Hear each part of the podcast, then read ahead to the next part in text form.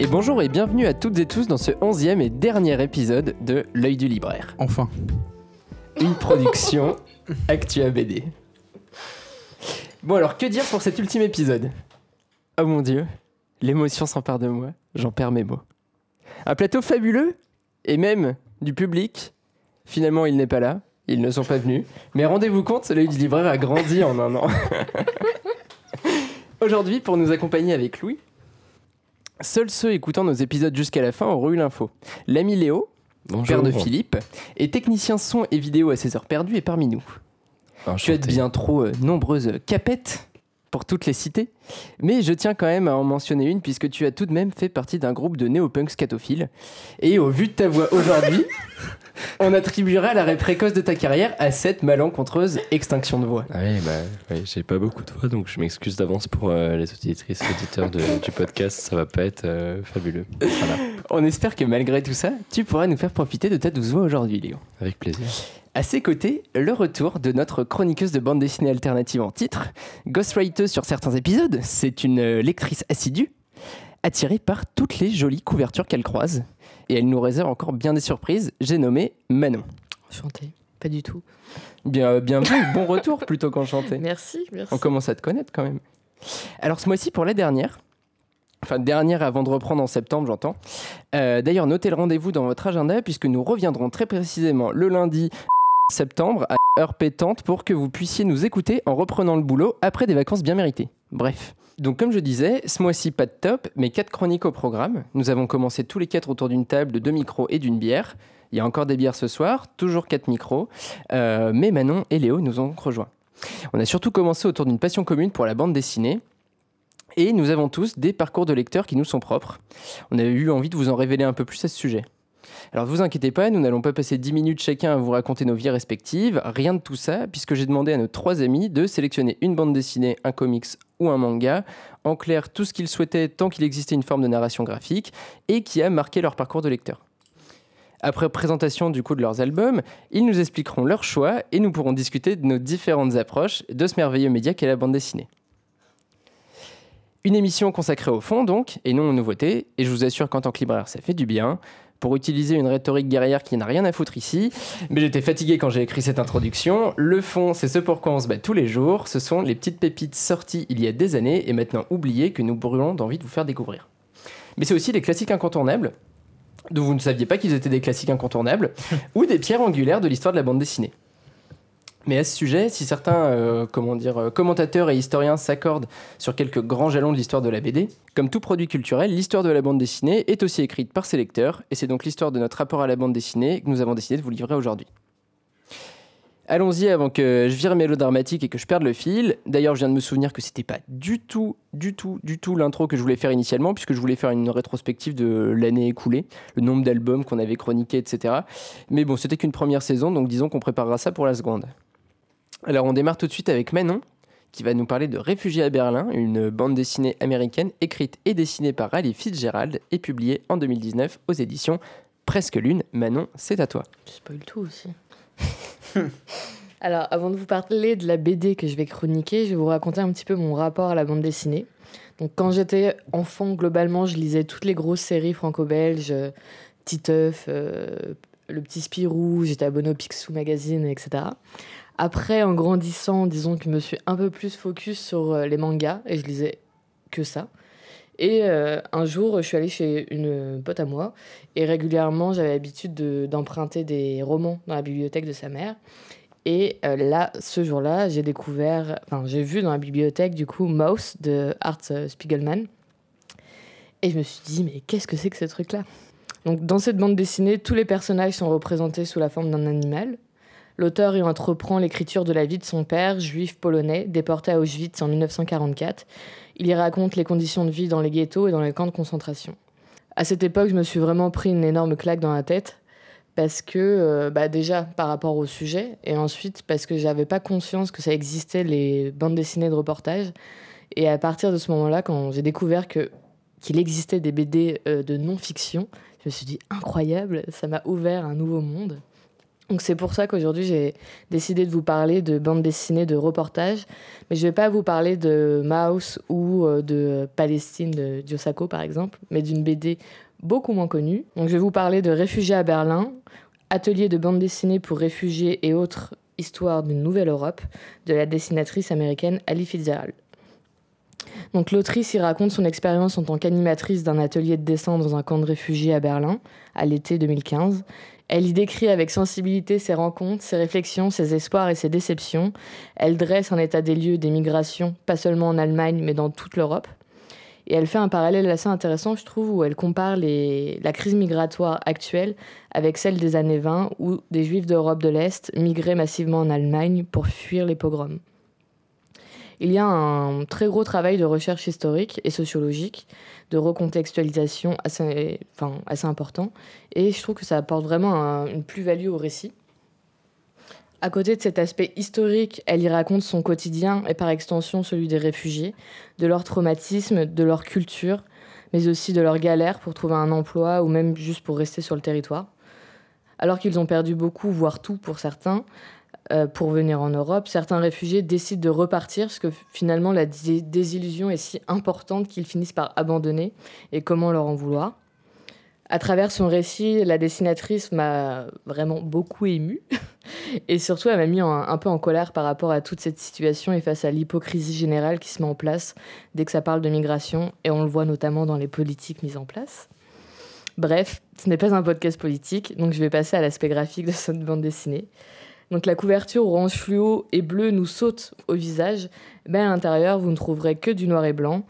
Je trouve que le dessin ressemble un peu à du Charles Burns, mais euh, en un peu plus euh, peut-être surréaliste. D'ailleurs, l'autrice euh, définit sa bande dessinée non comme une bande dessinée journalistique ou de reportage, mais comme une non-fiction graphique surréaliste. Ambitieux.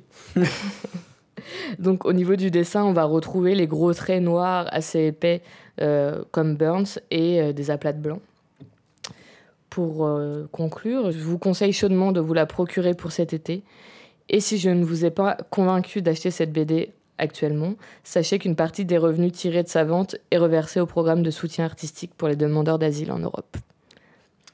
Donc j'ai cru comprendre aussi qu'autour de la table, il y avait d'autres amateurs de bande dessinée de reportage, et notamment celle-ci. Donc euh, je vous écoute maintenant. Ça fait très prof. Euh. C'est qui l'amateur que tu visais euh, de bande dessinée de reportage? C'est Thomas? Ah, c'est moi? Allez, bah Thomas, dis-nous rigole. non, mais tu as cité Joe Sacco et, et Palestine. Moi, c'est comme ça que je suis entré dans la bande dessinée de reportage et que j'ai compris aussi, comme tu le disais avec Mao juste avant, qu'un autre type de bande dessinée était possible. sortir des 13, des Astérix, des Tintins que j'avais lu gamin. Euh, et effectivement, euh, grosse claque en la lisant parce que euh, la bande dessinée est capable de s'emparer d'un sujet d'actualité fort qui fait débat aujourd'hui, à l'époque où elle a été publiée en 2019. 2019. C'est assez récent quand même, je pensais que c'était plus vieux que ça en la lisant. La bande dessinée Revue à Berlin ouais, Qu'est-ce qui te faisait dire ça? Bah, Le style de dessin, bah, tu, cites quand même un auteur qui, qui dessinait qui dessine plus trop aujourd'hui, non ah, si, si, si, il a une série en cours qui s'appelle Mais il a quel âge? Il est assez vieux quand même, non? Ah, il, il, commence à être pas tout jeune, effectivement. Mais enfin bref, moi je, trouvais que le style, le style, il était un peu. Bah, moi j'aime bien, mais il faisait un peu old school et. Ah, je pensais pas que c'était aussi récent. En même temps, c'est logique, c'est un thème d'actualité, mais c'est un thème d'actualité depuis 40 ans, donc du coup. Euh, Alors, Charles Burns, il a 66 ans, il est en 55. Donc effectivement, il commence à pas être tout jeune, mais c'est pas, pas si vieux que ça non, plus pour un auteur de bande dessinée. l'autrice américaine, donc elle a peut-être été directement influencée par Charles Burns, qui est américain aussi. Possible, ouais. Mmh. ouais, carrément. Mais donc ouais, pour en revenir à la bande dessinée de, reportage, euh, ça, enfin ça, comment dire, c'est pas que ça naît dans les années 90, mais ça commence à prendre plus d'ampleur dans les années 90. Et aujourd'hui, il y a une recrudescence de bande dessinée de reportage sur absolument tous les sujets qui existent, euh, ou disons plutôt de non-fiction, parce qu'il y a aussi des bandes dessinées de vulgarisation scientifique, des récits de vie, etc. Euh, en ça, on se rapproche de la diversité éditoriale qu'on peut connaître dans le monde du livre, je pense. je sais pas ce que tu je, je sais pas ce que tu en penses, Louis. Ouais, puis. Ouais, peut-être que, peut que la BD de reportage, elle prend encore plus de place que les essais, même. Parce que c'est vraiment énorme. Enfin, toi, en librairie spécialisée, c'est un peu moins le cas, mais je pense qu'en librairie. Euh, euh, généraliste, euh, limite la BD de reportage, c'est plus que la BD de fiction, je pense, aujourd'hui. Ouais, ça se vend plus, ça intéresse plus. Ah ouais, je, je, pense que c'est vraiment dingue l'influence que ça a aujourd'hui sur le, sur le médium, parce que ça fait aussi, ça fait aussi euh, muter un peu les formes de BD, je pense. Mm. Parce que même les BD de fiction aujourd'hui, des fois, il y, en a qui- il y en a qui se colorent un peu avec du reportage.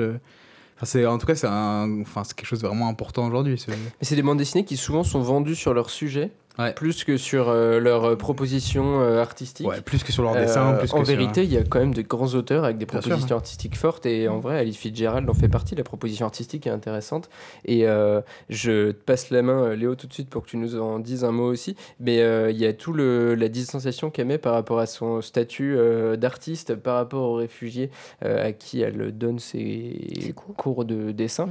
euh, qui est vachement intéressant et qui apporte un point de vue, disons, euh, un peu différent. On n'est pas simplement dans du journalisme pur, quoi. Ouais. J'ai trouvé ça, je trouvais ça très intéressant. Ouais, moi, ça m'a pas mal fait penser à une BD que tu m'avais prêtée euh, sur un jeune qui fuit le franquisme et qui va se réfugier en Allemagne. Oui, exact. Euh, j'ai- euh, plus le nom en tête. Alors, euh, c'est ouais, c'est Kim, le dessinateur, Ouais. enfin d'ailleurs qui raconte son histoire. C'était publié aux éditions du Lombec qui n'existe plus.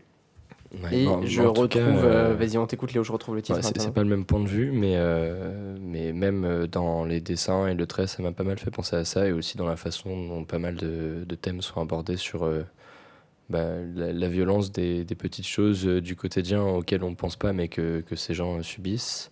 Mm. Et moi, il y y a une partie que j'ai j'ai bien aimée, c'est la partie avec les polices de caractère, là, où en fait, tu sais pas trop où elle va aller au début, et en fait, elle raccroche avec. euh, le fait que les partis d'extrême droite n'utilisent plus la police euh, euh, fracture qui était utilisée par, euh, par les nazis. euh, fracture, chercher le nom. et en fait, elle arrive à raccrocher en montrant genre deux Allemagnes, l'Allemagne euh, Refugees Welcome et l'Allemagne de l'AFD euh, qui brûle des centres d'accueil pour les réfugiés. voilà. Et a- après, moi, j'ai eu un peu, j'ai trouvé ça peut-être un, un peu froid parce qu'il y a presque un, y a un truc assez distant de d'études sociologiques presque, je trouve. Et c'est peut-être un poil impersonnel des fois, alors que pourtant il y a quand même beaucoup de, personnel dans ce qu'elle montre euh, des dessins et, et de ce que lui donne, euh, lui donne ces gens, parce qu'il lui donne euh, vraiment des, des bouts de vie euh, genre, assez intenses, enfin, même très intenses et très touchants. Mais je sais pas, moi, c'est peut-être après dans, dans le style, le dessin, la façon d'aborder les choses, je trouve ça assez, assez scientifique en fait, quoi.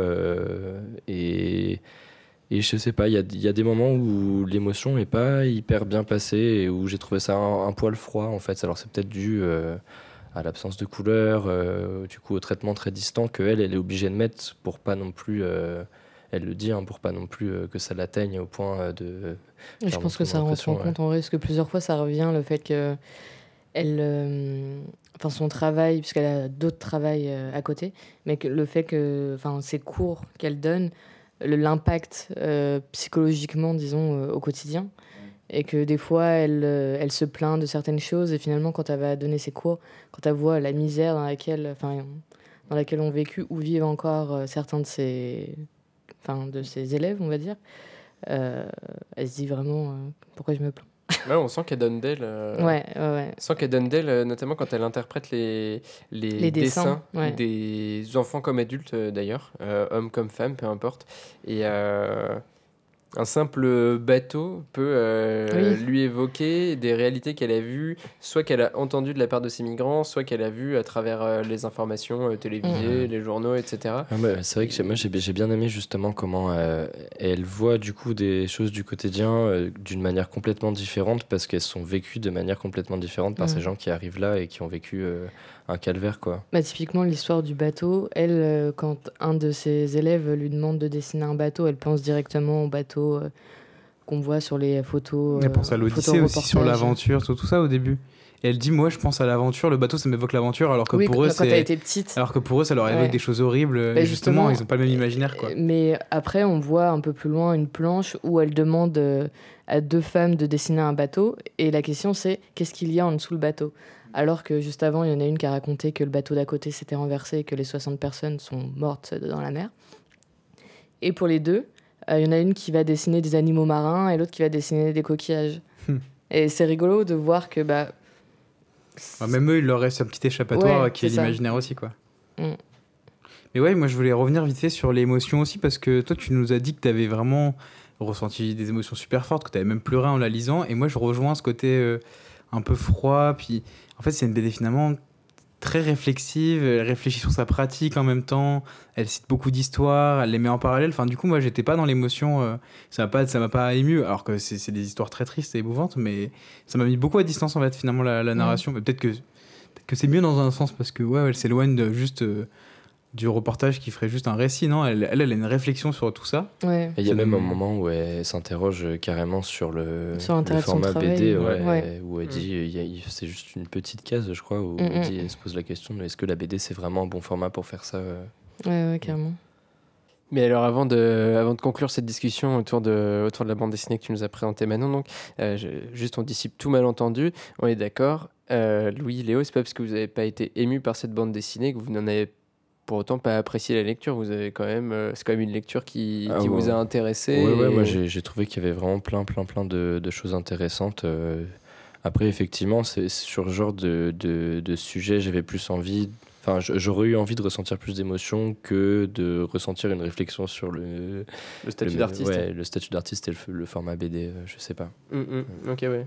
Non, moi, moi j'ai été assez sensible à, à cette réflexion et bah finalement elle s'éloigne de parce que bah, ces histoires sont tellement tristes que c'est facile finalement de faire ressentir de l'émotion avec ce genre de, de récit. Ouais. Mais, il suffit juste d'entendre les histoires alors que elle, elle a décidé d'en faire autre chose, quoi, d'en faire une œuvre d'art. Donc euh, non, moi, ça m'a pas dérangé de Ouais, pas ressentir faux, tant d'émotions que ça. Je trouve ça plutôt. Ouais, je pense que c'est vraiment un angle en fait qu'elle a, pris pour aborder puis le du sujet. coup, c'est une BD qui peut durer. Enfin, je veux dire, euh, bon, euh, ici, euh, il y a la crise euh, immigratoire s'arrête un jour, ce qui, ce qui va être peut-être compliqué, mais euh, je pense que ça pourrait rester comme une œuvre d'art, comme euh, Mm, mm. alors que certaines BD, euh, enfin, qu'on voit passer en librairie, qui sont des BD reportages, bah, dès que l'événement est terminé, elles n'ont plus aucun intérêt, ou alors comme un comme un document secondaire pour refaire une documentation. Enfin, Ouais, ouais, voilà quoi.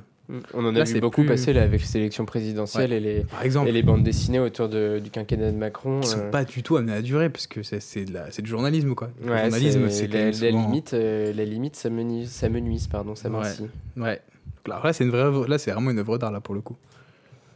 Bon, en tout cas, merci Manon pour, euh, pour cette chronique et, merci à tous les trois pour du coup la, discussion qui s'en est suivie, c'était intéressant. Et, euh, et puis j'espère que surtout que nous aurons donné envie à, nos auditeurs d'aller feuilleter ou commander l'album en, en librairie. Euh, J'en rappelle rapidement la référence, c'est donc Réfugié à Berlin, écrit et dessiné par l'américaine Ali Fitzgerald et publié aux éditions Presque Lune. J'enchaîne et pratique un autolancement pour vous parler d'une autre bande dessinée anglophone avec la plus australienne des héroïnes british en la personne de Tangirl. J'aurais adoré faire ça avec une voix d'animateur télé dans les émissions de catch, mettre des explosions et des bruits partout de lance-flammes. Ça aurait été complètement dingo, mais euh, bon bref, calmons-nous deux secondes et discutons BD. Alors, euh, comment vous présenter Tangirl? Euh, Commençons par ses origines. Tangirl est né sous la plume d'Alan Martin et Jamie Hewlett en octobre 88 dans le magazine britannique Deadline. En vérité, la plus déjantée des tankistes australiennes avait déjà fait une brève apparition dans le fanzine, pardon, Atom Tan que les deux compères avaient co-créé quelques années auparavant. Elle y figurait sur un poster avec pour légende Tangirl, elle vous cassera les pieds et les couilles. Un excellent résumé de l'esprit punk qui animera la série par la suite. Je pourrais presque m'arrêter là finalement. Un mot sur les auteurs avant de poursuivre. Alors, si Alan Martin a poursuivi sa carrière dans la bande dessinée et continue de scénariser les aventures de Tangirl, Jamie Hewlett s'en est assez vite écarté pour co-créer le premier groupe numérique de l'histoire de la musique avec un autre artiste britannique, figure de proue du groupe Blur, j'ai nommé le génialissime Damon Albarn. Puis d'ailleurs, j'ai oublié de dire le, le- nom du groupe auquel je faisais référence, c'est bien évidemment Gorillaz. Créé en réaction au thatcherisme et à la pop culture que ses pères vomissent, Rebecca Buck, alias Tangirl, parcourt l'outback australien dans son tank, qui lui sert également de maison. Elle y dort, y boit des bières, y couche avec des kangourous mutants humanoïdes tout en préparant ses prochains coups foireux. Pour reprendre l'histoire du début ou presque, Tangirl travaille pour l'armée américaine australienne, bien qu'elle en ait été mise au banc du fait d'un rapport à l'autorité quelque peu conflictuel. Le sergent Titbit lui confie une livraison de la plus haute importance, un pactage d'anus artificiel à destination du président Hogan, vieil homme sénile et incontinent âgé de 92 ans. Bon, vous vous en doutez, ça va merder et la traque va commencer. Tangirl n'arrêtera jamais sa fuite en avant et rencontrera tout un tas de personnages plus fêlés les uns que les autres au fil de ses aventures. Parmi eux, on citera ses amis Subgirl et Jetgirl, ou encore le kangourou Booga, avec qui Tangirl vivra un idylle explosif. Alors, au fil des numéros de Deadline, puis des divers scénarios écrits par Alan Martin et dessinés par toute une pelletée de dessinateurs, l'équipe de Tangirl s'agrandit et l'écriture des personnages gagne en profondeur. sans ne jamais perdre réellement euh, l'énergie contre-culturelle et résolument punk qui caractérisait ses débuts. Alors, je vais pas vous mentir non plus, tous les comics Tangirl ne se valent pas, mais remplissent toujours leur rôle de véritable défouloir. Et aujourd'hui, cette femme à crête décomplexée, munie de gigantesques canons phalliques, est régulièrement citée parmi les œuvres ayant marqué l'histoire du médium. Alors pour ne citer que, Paul Gravette la cite dans Les mille et une BD qu'il faut avoir lu dans sa vie, et Philippe Gomer lui réserve une double page dans son dictionnaire mondial de la bande dessinée, rien que ça. Mais comme je le disais en début d'émission, nous sommes réunis aujourd'hui pour évoquer notre rapport intime à la bande dessinée et non son histoire avec un grand H. Et pour ma part, Tangirl m'a permis de découvrir la scène underground et contre-culturelle britannique, et notamment ce qu'était un fanzine. C'est tout un pan de la bande dessinée et de la culture de façon plus générale qui s'est ouvert à moi, et rien que pour ça, merci Tangirl. Pour rester sur la BD, j'ai notamment envie de citer le cultissime Love and Rockets des frères Hernandez, qui est cité régulièrement comme influence majeure par Martin et Hewlett, et qui s'apprête à être réédité chez Comics Initiative en français prochainement. Concernant Tangirl, elle est aujourd'hui éditée par Ankama au sein du label 619, mais le label 619 ayant récemment migré au sein des éditions Rue de Sèvres, j'avoue que je ne sais pas exactement ce qu'il en adviendra. Mais vous pouvez toujours découvrir ses débuts dans une intégrale réunissant les quatre premiers volumes de la série, ou commencer par ses aventures contemporaines, les deux derniers en date ayant été publiés en France l'année passée. Mais j'avoue, je conseille tout de même vivement de commencer par ses débuts avec Jamie Hewlett, ça reste pour moi le must du must.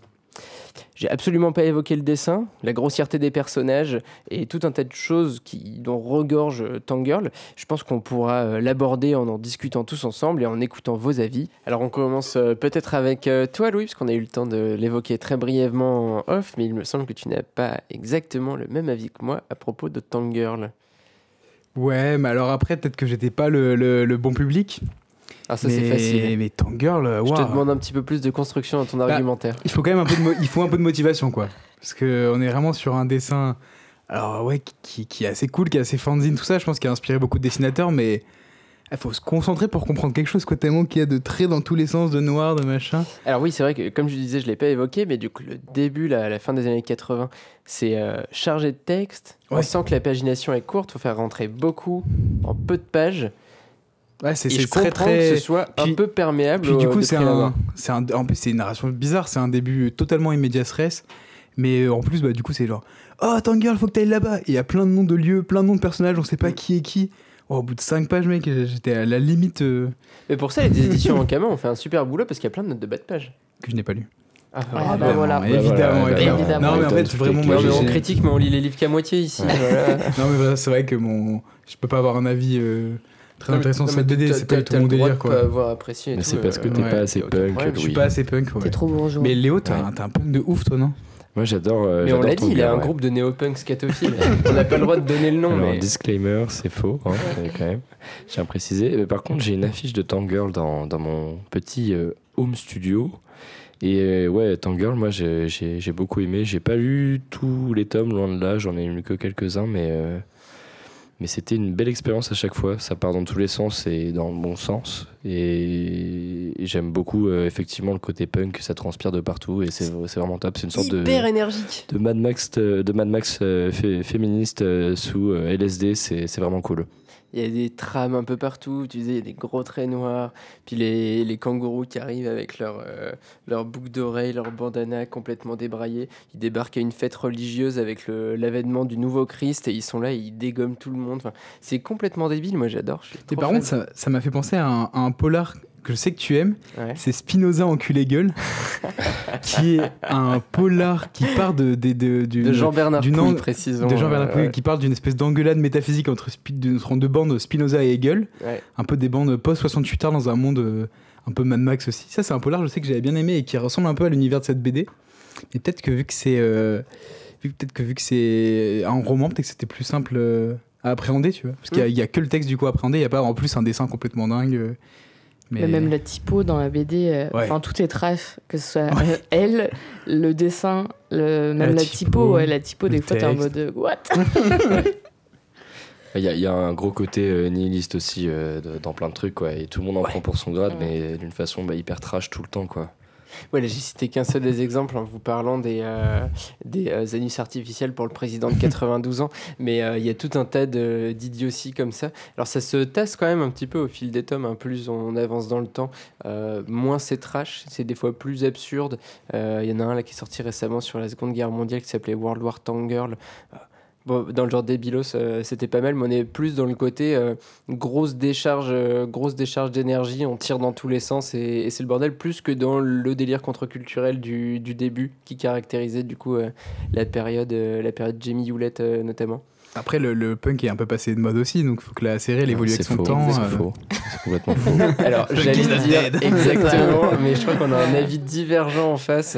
Non, mais c'est vrai que le punk est un peu passé de mode. Puis après, on, avait, on a évoqué un petit peu euh, aussi l'aspect féministe de, de, de l'héroïne Tank Girl, qui est devenue un peu une icône. euh. Toi, Manon, t'avais vu ça dans des articles Ouais, dans pas mal d'articles, ils en parlaient. Et puis, euh, surtout, la BD, elle est sortie en quelle année celle-ci? Alors le, donc le, le- Le la, premier. la première apparition de Tangle c'est 88. Ouais, voilà, là, on a une héroïne bourrin, euh, vulgaire dans son langage, qui s'assume sexuellement parlant. Et, euh, et c'est cool. Genre, vraiment, ça fait du bien. Et surtout, qui, je trouve, ça rentre pas non plus dans les clichés euh, qu'on pourrait avoir de la meuf féministe. euh, J'allais dire les cheveux rasés, bah elle a les cheveux rasés, mais parce qu'elle est punk, quoi. Ouais, ouais, ouais.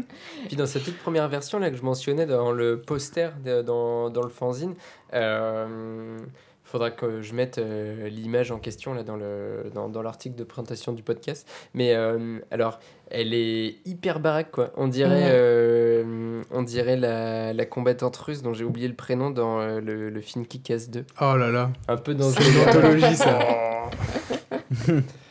Non, mais même, bon, on parlait du punk, mais moi, musicalement, du coup, ça me fait penser au, au Riot Girl. C'est un courant de punk féministe euh, qui est apparu euh, pour un peu faire un doigt d'honneur à enfin, la, la- la surreprésentation masculine dans le punk. Et Punk Girl, pour moi, ça s'inscrit euh, de ouf dans, dans cette mouvance-là. Punk. Girl, lapsus. Un lapsus très Ouais, ouais, révélateur. Punk Girl. oui. Punk Girl. Bon, bah, en tout cas, euh, merci. euh, Alors, merci pour certains d'avoir fait l'effort de, de, de le lire. J'ai compris que c'était une peine, c'est dur. Je comprends, c'est dur, c'est hermétique euh, de, de premier abord. Ouais. Il faut vraiment se laisser séduire par l'énergie complètement déjantée qui, qui, qui, comment dire, qui constitue la série et tu verras, tu te, tu te laisseras emporter par, euh, par toutes ces débilités. C'est c'est vraiment trop cool. Et il y a effectivement tout un, pan, euh, tout un pan de critique sociale à, à y trouver aussi. Et en vrai, juste une- un dernier point. Ouais. Juste, on parlait du dessin qui était trash, etc. Mais il est d'une précision, je trouve, Ah, le il- dessin. Trop Il y a fort, ouais. énormément de détails. Des fois, tu as des pleines pages monstrueuses. Donc en vrai, euh, ça vaut le coup. Et Ouais. accrochez-vous si euh, Ah, ça Jamie fonctionne pas dès le départ. Incroyable. Ouais. euh, incroyable Mais mais il y a plein de dessinateurs qui ont un dessin enfin, hyper intéressant, euh, mais, mais difficilement lisible. Bah là, je pense euh, à la BD là, que tu m'as fait hier, Thomas Salambo. De. Hmm. C'est un peu pareil, quoi. C'est des BD, il faut s'arrêter sur chaque page parce que c'est bourré de détails, mais du coup, c'est pas lisible directement. C'est sûr qu'on est loin de la franco-belge euh, où en Ça entrée, lit on de esquisse même personnage, quoi. Ça se Ouais, ça se lit pas de la même manière. Mais, euh, mais bah, c'est très lié au format fanzine, parce que si tu prends les formats euh, comment dire, qui, sortent, euh, qui sortent actuellement, qui sont en album, qui sortent en album en fait, c'est beaucoup plus classique dans le, dans le dessin. On est Ouais. loin de, de, de ce côté hyper, hyper dense de, de l'esprit fanzine des débuts. Quoi. Il fallait dire beaucoup en peu de pages, quoi. Ouais, c'est ça. Écoute, je te, je te prêterai un des derniers pour que tu puisses te, te faire un avis sur, sur ce qui se fait récemment. Euh, bon, en tout cas, bah, je vous le redis, mais merci. Tiens, d'ailleurs, un film Tank Girl existe, Ah ouais, il est sorti ah en ouais. 95 Ah ouais. avec Laurie nanar, Petty. ouais. Ouais. C'est gigantesque nanar. Ouais, ouais. Mais finalement, euh, quoi de mieux qu'un nanar pour, euh, pour Ouais, adapter non, Tank c'est- Girl ouais, Ça non, fonctionne bien. c'est- vraiment nul. Mais, Ah, mais c'est marrant. Bon, euh, du coup, Léo n'aime pas le film Tank Girl, mais on poursuit quand même avec lui. On reste dans le récit de genre. On passe du coup d'une meuf tankiste euh, australienne qui tire sur tout le monde à un manga de Art Science sorti en France en 2002 euh, et qui s'apprête à être réédité chez Panini en, Perfect Edition. Ou alors, non, mais d'ailleurs, c'est au moment où sortira le podcast, pardon, je me reprends, ce sera déjà le cas. Le premier tome sera sorti. Léo, on t'écoute. Et moi, du coup, je vais vous parler de Planète de Makoto Yukimura. Et donc, du coup, certains, certains le connaissent peut-être pour euh, Vinland Saga, Ouais, plus récemment, qui a été adapté en animé. Et ouais, alors du coup, c'est marrant que tu le présentes en hard SF direct, parce que bah, effectivement, ça, répond à plein de thématiques de RDSF. Mais pas seulement. Mais pas seulement, justement, pas seulement, euh, loin de là. Alors pour le faire très rapidement, euh, la hard RDSF ou Hard Science, d'ailleurs j'ai un doute sur le nom, c'est un courant de la science-fiction qui euh, met à l'honneur euh, la science. L'idée étant que euh, l'auteur va baser l'intrigue et l'univers qu'il va développer sur des connaissances scientifiques poussées. Ça, il y a énormément de recherches qui sont réalisées autour. Ça s'agrémente souvent de beaucoup de notes de bas de page. Pour faire écho à un autre manga de science-fiction sorti une petite dizaine d'années avant Planète, si je dis pas de bêtises, et qui est aussi de l'art science et aussi du cyberpunk. On peut parler de Ghost in the Shell si ça, si ça parle un peu plus aux, aux Oui. auditeurs. Avec comme point commun, du coup, les notes de bas de page. Exactement.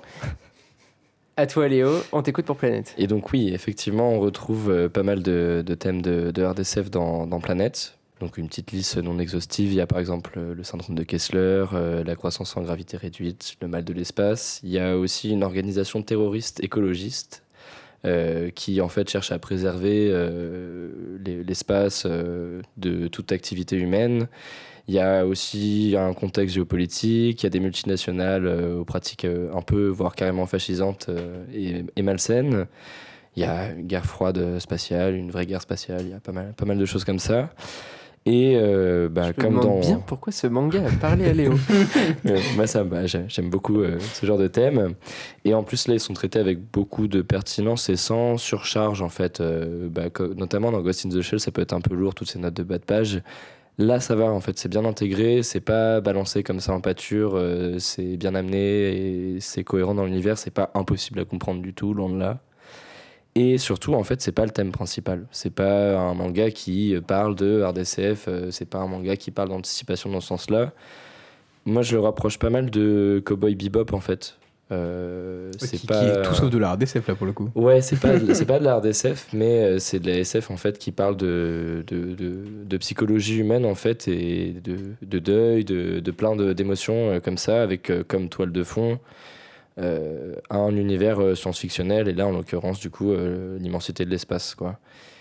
Et du coup moi la planète en fait c'était la première fois quand je l'ai lu, je devais être au collège. J'ai mis des années avant de trouver le dernier tome. On a fait toutes les librairies avec avec mes parents pour essayer de le trouver.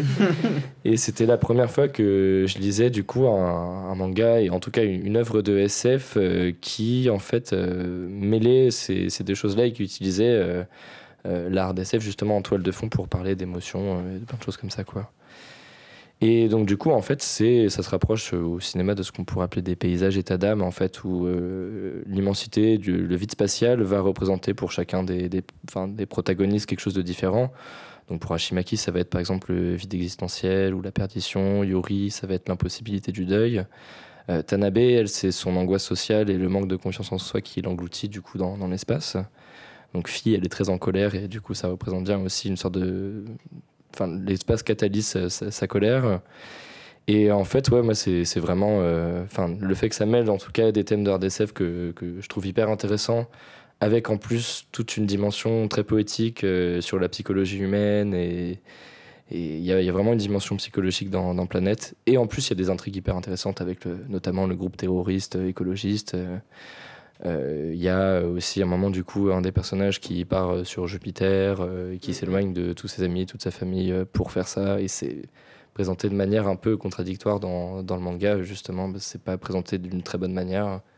Il y a une multinationale qui fait des expérimentations sur la nulle, qui fait exploser un, un attention à pas cratère. trop, à pas trop en dire non plus. hein. Ouais, ouais, j'en dis pas, Pas trop, j'en dis trop, je m'emporte un euh. peu, je m'emporte un peu. Mais en tout cas, ouais, je, je recommande chaudement, même pour des gens qui sont pas forcément euh, habitués à lire de la SF. Ça, ça- en fait, au début, on a l'impression qu'on va vraiment bouffer un, un gros manga de, de hard SF, et en fait, on se rend très vite compte que ça parle plus du parcours de vie des, des personnages qu'on rencontre, et c'est ça qui est hyper intéressant dans le manga. Ouais, une SF centrée sur l'humain purement quoi. Ouais, ouais. Tu nous as pas fait le pitch Tu nous fais le pitch en deux mots Ouais, bah oui, le, oui, c'est vrai j'en ai oublié. En fait, on suit un groupe d'éboueurs euh, de, de l'espace. Donc là, c'est pareil, on est un peu aux antipodes euh, de l'épopée euh, du space opéra, super épique, avec des, des héros, des héroïnes au pouvoir extraordinaire. Là, c'est juste un groupe d'éboueurs de l'espace qui galère à boucler les fins de mois. C'est pour ça que je faisais le parallèle avec euh, Cowboy Bebop aussi. Ouais, carrément. Euh, Oui, ils sont y a- clairement en galère comme ils sont en galère et il y a, l'espèce de même euh, spleen un peu tout le long, euh, un peu jazzy quoi. J'imagine bien du jazz sur euh, Planète, euh, voilà quoi. Ça pourrait bien fonctionner, c'est une bonne idée. Voilà.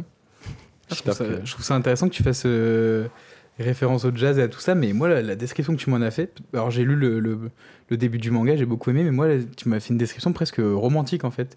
Tu sais, le paysage qui est un état d'âme, ouais, c'est quelque chose de très, très présent chez les romantiques, la mélancolie dont tu as parlé. C'est drôle finalement de retrouver des, des- des thèmes du 19e siècle dans un manga de hard SF euh, japonais. euh.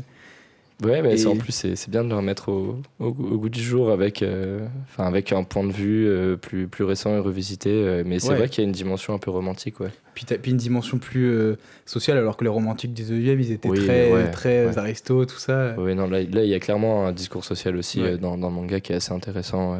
Puis des thèmes plutôt de, qui sont aujourd'hui finalement des thèmes encore plus importants que quand le manga a été écrit, non? Parce que ça a été écrit quand le, le manga? Euh, prépublié entre 99 et 2004. Ouais, alors là aujourd'hui, euh, le, groupe terroriste écologiste, euh, c'est un truc qui parle vachement aujourd'hui. Ouais, alors après, euh, honnêtement, dis dans que le manga, il n'est ouais. pas présenté d'une, sous Ouais. un, un jour Bah, très sympa, quoi. De toute façon, dans les récits d'espionnage et tout, les écolos, ça a toujours été les méchants, mais aujourd'hui, Ouais. justement, ça serait intéressant, limite, de faire une suite où on suivrait le groupe écolo et en fait, on verrait que c'est peut-être eux les, qui avaient raison finalement. Ouais, ouais, ouais.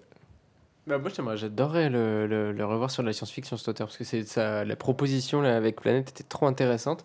Et euh, même si Vinland Saga, c'est très bien, Ouais, c'est- j'avoue que je préfère de loin Planète, qui est en plus une œuvre euh, courte et qui est, Ça se lit euh, assez comment vite. dire, euh, enfin, il n'y a pas de, il y a pas d'essoufflement tout au long de la série. Mais C'est vrai que même euh, graphiquement, euh, bon, c'est- tout à l'heure tu disais que les visages, toi, t'évoquais pas. Bon, c'est c'est un dessin manga assez, assez classique, mais Ouais. qui m'a fait un peu penser à celui de Full Metal Alchemist de. Ah, Oui, moi aussi ouais, j'y ai ouais, pensé. ouais. Carrément. mais ils sont assez ou de plats, Silver Spoon, les tout c'est ça. ouais, c'est Alors assez que lisse, les ouais. décors et les paysages sont magnifiques, Ultra détaillé. Ouais. ultra détaillés, encore une fois. Et, mais ouais, les, les berceaux, les visages sont très plats. Il n'y a pas trop de détails. Bah, Ah, on après, retrouve, euh, Arakawa euh, et Alchemist, c'est culte quand même. Hein. Bah Là, là, en tout cas, on, on retrouve bah, évidemment genre, le, le travail du détail qu'avait initié Otomo avec euh, Akira. Clairement, là, euh, c'est hyper. euh, ça fourmille de détails partout dans le, dans le décor. Quoi. Mais je pense qu'il y a une génération d'auteurs de science-fiction qui est publiée aujourd'hui en France, qui a, qui a, qui, comment dire, ado ou jeune adulte, a lu et connu Planète. Parce que je pense que c'est pas anodin que ce soit Mathieu Babelet qui fasse la couverture alternative du, Ah, de la je savais Perfect. Edition, là, de Ah, l'édition collector, de, euh, de la réédition de Planète, là, qui du coup sera sortie au moment de la, de la publication de l'épisode. Elle est très cool, la couverture. Ah euh, ouais, j'imagine, ouais. Pour en revenir, sur, je, je m'étais juste noté un point sur euh, la surabondance des, des notes de bas de page dans Ghost in the Shell. Et effectivement, la Hard Science est connue pour ses innombrables notes de bas de page. Ouais, ouais. Ghost in the Shell, généralement, je conseille deux lectures, une sans notes de bas de page, puis une avec les notes de bas de page. Là, pour le coup, Planète, il a réussi à rentrer ça super bien. Ouais, ouais, ouais, il n'y a ouais. aucun problème avec ça, mais ça reste cohérent tout du long en plus. Et c'est très Oui, malin. c'est- en fait, ça pollue pas et ça empêche pas du tout la compréhension. euh, vu que c'est une toile de fond, en fait, même si on comprend pas ou on connaît pas forcément les, les concepts évoqués, c'est pas hyper grave. Ouais, non, carrément pas. C'est vraiment l'idée de la petitesse de l'humain. Ouais, c'est ça, exactement. ouais. l'immensité Ouais, de l'univers. Et en ça, les, les grandes planches et les doubles pages Mm. euh, que, que tu évoquais, Louis, elles sont. Bah, c'est pour ça que la Perfect. Edition, édition, ça va être génial parce qu'on parlait justement de l'édition d'Albator qui était un peu dégueu, Ouais. en petit format et tout. C'est le genre de manga qu'on a envie de bouffer en grand format, quoi. Bah alors, il existait déjà un grand format de planète en cartonné. C'était Ouais. une intégrale euh, qui était. Alors, je j'ai pas du tout les dimensions en tête, mais qui était quand même relativement euh, grande. Les pages étaient assez hautes. Elle était très cool cette édition. En plus, pour pas trop cher, tu te faisais toute la série d'un coup. Mais peut-être que le format intégral leur a pas plu. C'était trop imposant au niveau de la main. Et du coup, ils ont décidé de, de délayer ça et de le refaire en tome. Euh, bon. Écoute, On verra ce que ça donne. Ouais. Euh, on attend de l'avoir entre les mains parce qu'au moment où on tourne, le manga n'est pas encore euh, n'est pas encore arrivé en librairie. Bon, en tout cas, merci Léo pour, euh, pour ta chronique. D'ailleurs, j'en profite pour glisser à nos auditeurs qu'il y aura probablement plus de mangas l'année prochaine. On en est tous lecteurs et l'offre éditoriale ne cesse de se diversifier. Donc, sans lui dédier une émission entière ou l'émission entière non plus, on réfléchit à lui aménager une place confortable en vue de la prochaine saison. Mais donc, avant de, de trop en révéler sur euh, nos, nos futurs projets, Manon, Passons, Manon chroniquera Naruto. Naruto, la nouvelle édition Naruto Okage. Et du, et du N'en coup, on pourra débattre pas. sur le fait que Naruto euh, Shippuden est quand même vraiment moins bien que Naruto C'est quand normal. même vraiment bien par rapport à Naruto. C'est fou normal. de dire des choses comme ça, mais on en parlera la prochaine C'est un fois. autre débat. ne nous battons pas tout de suite. Bon, bref, et donc pour faire le lien entre la chronique de, de, de Léo qui nous présente un manga de science-fiction, donc Planète, euh, on répète, publié par Panini, dont la Perfect Edition arrive bientôt. Euh, on passe à Louis qui va nous présenter l'ultime chronique de cette saison. La Et ouais, dernière des la dernière des dernières. Il verse une larme, vous ne le voyez pas, il est ému. Euh, et qui reste lui aussi au Japon pour ça. Alors, euh, on vous l'a déjà présenté à maintes reprises. euh, Louis, grand fan du Japon. Euh. Nipponophile, ça se dit ça, nipponophile Pas du tout. Ça se dit pas du tout. il a encore triché et va nous présenter donc pas un album comme tout le monde, mais euh, trois. Euh, parce que euh, les cahiers japonais d'Igor sont en trois tomes, les trois sont sortis. Louis a décidé de chroniquer les trois. Euh, bon voilà. On commence à avoir l'habitude, on l'aime bien quand même. Donc euh, Louis, c'est à toi pour les cahiers japonais de l'artiste italien Igor et c'est Ouais. publié aux éditions. Futuropolis. C'est parti. Ah oui, donc Igor, c'est un auteur euh, italien qui est né en 1958. Alors, c'est assez dur de trouver des infos sur la vie d'Igor, mais il a été collaborateur à Metal Hurlant dans les années 80, plutôt pas mal. Et surtout, c'est un des rares auteurs euh, occidentaux à avoir travaillé au Japon dans le milieu du manga, à avoir vraiment publié des, des séries de manga euh, dans l'industrie japonaise, quoi. En plus, il parlait pas japonais, donc c'est quand même assez dingue euh, comme histoire.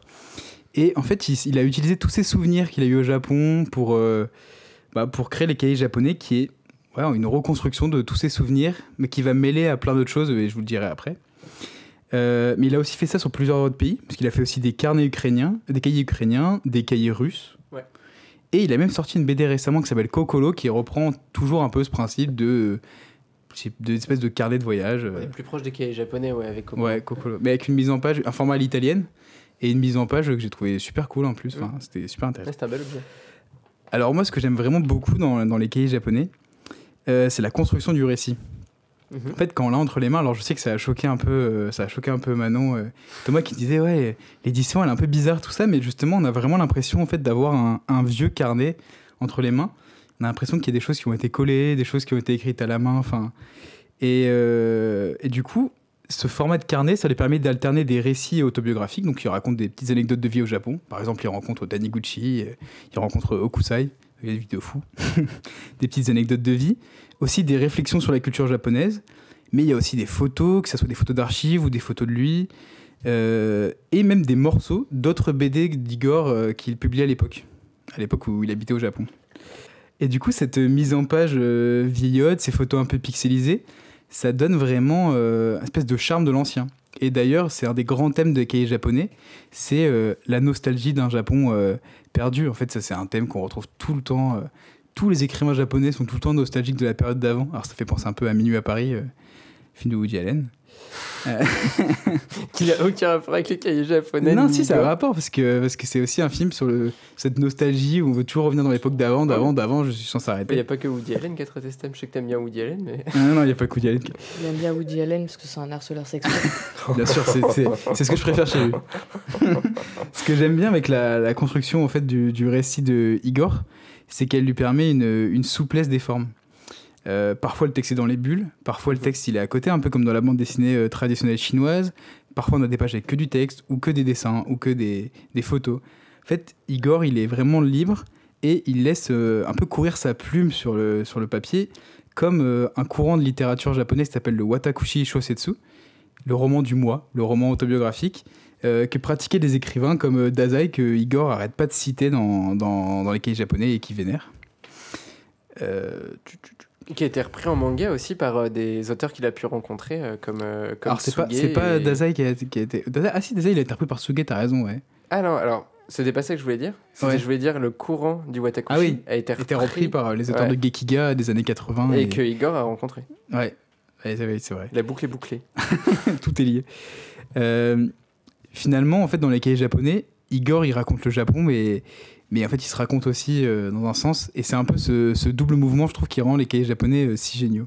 Et, euh, et du coup, parce que l'idée, l'idée de ce podcast aujourd'hui, c'est de présenter des bandes dessinées, mais surtout de- d'exposer notre le rapport intime qu'on a à ce média et en quoi le titre qu'on présente a été fort pour nous et nous a permis de découvrir autre chose ou de nous ouvrir à un autre pan de la bande dessinée. Du coup, d'après ce que tu nous dis, euh, t'aimes beaucoup les cahiers japonais. En quoi la lecture de ces bandes dessinées d'Igor t'a ouvert à quelque chose de nouveau Alors moi, les cahiers japonais d'Igor, je les ai trouvés dans une, dans une Fnac, euh, une Fnac de banlieue euh, quand je venais juste de commencer mes, mes études de japonais. Ok. Je connaissais finalement pas grand chose à la culture japonaise. Enfin bon, c'était euh, Pokémon, Naruto, Sushi, quoi. J'étais à ce niveau-là. Et, euh, Comme Manon, quoi. Et on. Pardon. Et en, en ouvrant les cahiers japonais, ah, c'est ça m'a ou- enfin c'est une espèce de boîte de Pandore où c'est bourré de références. Ça cite plein de choses, il recoupe tout et ça, ça donne une espèce de de- d'aperçu en fait de la culture japonaise. Et euh, ouais, ça m'a donné une ouverture un peu assez dingue quoi. Genre, je- genre, euh, je lisais quelques pages d'Igor, puis après j'allais euh, lire tel je sais pas tel écrivain japonais, puis tel historien japonais, puis tel cinéaste. Enfin c'est super cool je trouve. Putain, c'est vraiment comme dans un livre de référence, Bah du coup, ouais. une bible vers laquelle te tourner pour aller découvrir la culture nippone. Quoi. Et puis en plus, à chaque fois que je le, je le rouvre, bah, je découvre des nouvelles choses. Là, euh, c'est vrai que récemment, j'ai lu beaucoup de, de Gekiga, donc ce courant de BD alternatif des années 80. Et première fois que j'avais lu les cahiers japonais, c'est vrai que c'est pas, un- c'est pas un passage qui m'avait beaucoup intéressé. Je, je m'intéressais plus, je sais pas, à Okusai, à Basho, des auteurs plus Mhm. classiques, des écrivains plus classiques ou des peintres plus classiques. Et je pense qu'en leur lisant, là, je vais me dire, ah putain, Metsuge, trop cool, euh, Ouais. Shigeru Mizuki, enfin, Mhm. c'est ça que j'adore en fait, c'est que la BD, tu peux la aussi, lire. il me euh, semble. ah, mais ça, je le cochage, je sais pas si je l'ai déjà lu. mais ouais, du coup, c'est vraiment ça ce que j'aime le plus dans, dans les, dans les cahiers japonais. Je sais pas si vous, ça vous a plu, si vous avez été sensible à ça. Je sais que ça vous intéresse le Japon en plus, donc. euh, Ben, on commence avec toi, Manon. Ouais, Euh, je pense que tu as à te défendre. On sait que ta culture japonaise ne se résume pas à Naruto, Pokémon et les sushis. Je déteste Pokémon en plus. On lui a quand même fait un gâteau euh, Naruto pour son anniversaire. Mais je partage le même avec toi par rapport. euh, Enfin, je trouve que c'est agréable de découvrir des coutumes, des traditions et euh, de la pop culture japonaise en même temps que Igor. Euh, vraiment, j'ai appris plein de trucs et ça m'a donné euh, envie d'aller plus loin sur euh, pas mal de choses. J'ai adoré son dessin, surtout qu'il y a plein de styles différents Ah ouais, de dessin. c'est incroyable. hein. Euh, les estampes, les euh, noirs et blancs, les... sont une de ces bandes dessinées Amoré, un truc comme ça. Ouais, parce qu'à un moment, il a, fait du, il a vraiment fait du espèce de futurisme euh, Ouais. italien euh, à la même époque euh, Avec que le cinéma futuriste italien. incroyables, euh, enfin trop cool. Puis il recopie tous les. Après, il recopie plein de gens aussi dedans. Ouais. Mm. Donc on a plein de styles de dessin. euh. Des pareils, des couvertures de magazines, euh, Mm. enfin magnifiques. Mais il y a un mais dans mon avis. Moi, c'est la maquette de, des cahiers japonais. Je la trouve horrible. Genre la mise en page, etc. On dirait qu'ils ont essayé de faire un de mélanger BD et carnet de voyage. Ouais, bah ouais, c'est ça que. Mais je trouve que c'est mal fait. Et je sais pas, des fois, il y a des fonds blancs avec les cases, et puis après, c'est une sorte de vieille feuille euh, de carnet, et la typo est horrible aussi. On dirait un comics en MS, euh, manuscrit, euh, vite fait. Et euh, cette comparaison va être horrible. Mais moi, ça me fait penser à une feuille de chou, tu sais, les magazines qu'on reçoit dans les villages. Ouais. Euh, la mise en page, pour moi, c'est pareil. Ouais, mais en fait, je sais, pas, je sais pas trop me placer de- à ce niveau-là parce que je me dis, est-ce qu'il a voulu euh, vraiment redonner un vieil aspect de carnet ou est-ce que, est que peut-être qu'il était pas maître aussi de cette mise en Bah, page quoi. non, mais peut-être. Je tout. euh, je critique pas du tout Igor, parce que je sais pas si c'est lui euh, qui l'a réalisé. mais toi, ça t'a- toi, ça t'a dérangé la lecture en tout cas cette. Bah, euh, En tout cas, quand je l'ai feuilleté, Hmm. euh, ça m'a pas donné envie. Ouais. Vraiment, euh, certains passages, non, mais c'est quoi ça? Enfin, Vraiment, c'était, ça m'a un peu euh, rebuté au début. Ouais. Mais après, euh, enfin, je me suis prise au jeu parce que bah, Ouais, c'était super intéressant. intéressant, Ouais, c'est ça. Super intéressant, les dessins, euh, les pleines pages des estampes où ils mêlent du coup culture un peu traditionnelle et culture populaire actuelle. Enfin, super bien fait, super intéressant. Et juste euh, la mise en page éclatée. on en avait discuté un peu avant avec Manon euh, de cette question de la, de la mise en page. Et euh, du coup, je comprenais ce qu'elle voulait me dire quand elle me le montrait. Après, en lisant et notamment en écoutant Louis nous parler vraiment de, de ce type d'ouvrage, bible de référence, un peu comme. merde, le titre d'Ed Piscor, Hip Hop Family Tree, où t'as as vraiment cette idée de. Dans tous les cas, c'est pas un livre qui est fait pour être lu d'une traite.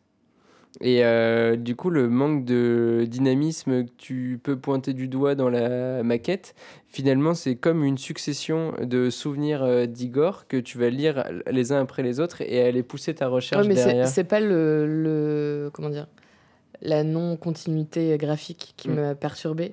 C'est vraiment la qualité. Enfin, je savais pas trop comment le- Ouais, mais t'as bah, t'as parlé de la police par exemple. C'est Ouais, vrai que la exemple, police, elle est très banale. est- euh, Enfin, moi, je la trouve laide. ouais. Et quitte à, à ce que ça ressemble à un carnet de voyage, faut- il aurait fallu pousser le truc plus loin. Mm. Que là, vraiment, je trouve que ça va être cheap, en fait. Ok, Je- ouais. je- moi, je, suis- je suis d'accord un peu qu'il y, ait- ait ce petit côté un peu cheap. Moi, c'est une BD, je suis direct allé dessus parce que c'était exactement ce que je cherchais à ce Mm. moment-là. Donc, je, suis foncé dessus, mais je suis d'accord, quelqu'un qui serait pas. bah, par exemple, mes collègues de travail à la librairie qui sont pas très intéressés par le Japon, euh, je les vends tout le temps, ces BD. Mais alors, elles, jamais elles les ouvriront, tu vois, Mm. je pense. Donc, euh, je peux comprendre euh, ce- cette critique.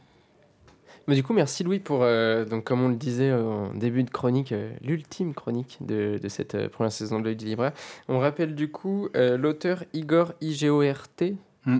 Le titre, Les Cahiers japonais, trois tomes. Le premier, Un voyage dans l'Empire des signes. Le deuxième, Le vagabond du manga. Et le troisième, Je sais plus, mais alors le troisième, euh, si, si la série Tu vous intéresse, c'est que vous lisez. Parce que alors, les deux premiers, ça parle pas mal quand même d'art assez classique qui va. Mhm. enfin, qui, qui, en gros, vous allez connaître à peu près toutes les références. Et le troisième, alors là, ça part dans la culture très underground et le courant euh, Eroguro, qui est un courant euh, un peu. Ouais, presque dans le sillage du Marquis de Sade et à la croisée des Marquis de Sade et des Allan Poe, quoi. Donc un courant avec euh, de l'érotisme, du gore. euh, Ce qui est très important dans les Roguro, et j'espère qu'on en aura l'occasion d'en parler dans la seconde saison, parce que c'est un, Ah, c'est un un courant courant de manga que je trouve hyper intéressant. qui, Euh, a, qui a un courant à la base plutôt de littérature. Érotique, gore, mais il y a- il y, a une dimension grotesque. Grotesque aussi, ouais. Et en ça, il se, enfin, il diffère complètement, il se démarque complètement des références que tu as citées. Ah comme, bah non, euh, il y a aussi ce côté très grotesque. euh, bah, je pense au Marquis de Sade, mais oui, comme Surtout maintenant qu'on a beaucoup retraduit, euh, en sortant les traductions de Baudelaire, on a remis en avant les, les récits grotesques. Et d'ailleurs, l'écrivain de Hiroguro le plus connu, il s'appelle le Edogawa Allan Poe. Ouais, Et en fait, c'est un- une transcription euh, enfin, japonisante du nom euh, Edgar Allan Poe. Ah, je savais pas du tout. Et ouais, je te l'ai déjà dit plein de fois, mais je t'oublie. Bravo. Voilà, le troisième tome est un pas. petit peu plus cryptique, mais il est super intéressant aussi. Donc voilà, donc trois tomes publiés, donc tous chez Futuropolis. Euh, donc voilà, c'en est fini de ce grand laboratoire qu'aura été la première saison de l'œil libraire. Euh, merci à tous nos invités, au cas où ils nous écouteraient, qui nous ont accompagnés tout au, tout au long de l'année. Euh, merci à vous trois d'avoir euh, rendu euh, les, bah, disons l'émission possible, quoi, tout simplement, et puis d'avoir participé à sa construction tout au long de l'année. Euh, et puis on va faire en sorte que ça dure encore un petit moment. On vous a donné rendez-vous en début d'émission, un certain lundi d'un certain mois de septembre, après l'été. J'allais dire comme d'habitude, mais pas du tout, parce que j'ai voulu à chaque fois de le faire. Avant de vous dire au revoir, on doit vous rappeler de penser à vous abonner, laisser des étoiles, euh, suivant la plateforme sur laquelle vous écoutez, ou même à nous faire part de vos retours en commentaire et un avis sur les lectures proposées aujourd'hui, par exemple, pourrait, euh, pourrait nous intéresser. On, on serait euh, très, euh, très, très joyeux d'échanger avec vous à propos des titres présentés. On est aussi présent sur euh, copaindavant.fr. Est-ce que dans ta description copain d'avant, il y a le nom de ton groupe? Oui, je, je- je le tairai ici pour euh, pas ébruiter ça, mais oui. Bon, quoi quoi qu'il en soit, on se retrouve après l'été et puis on vous souhaite de, de bonnes vacances à, à toutes et tous. Puis euh, au revoir collectif pour finir, mes amis. Salut Au Au revoir.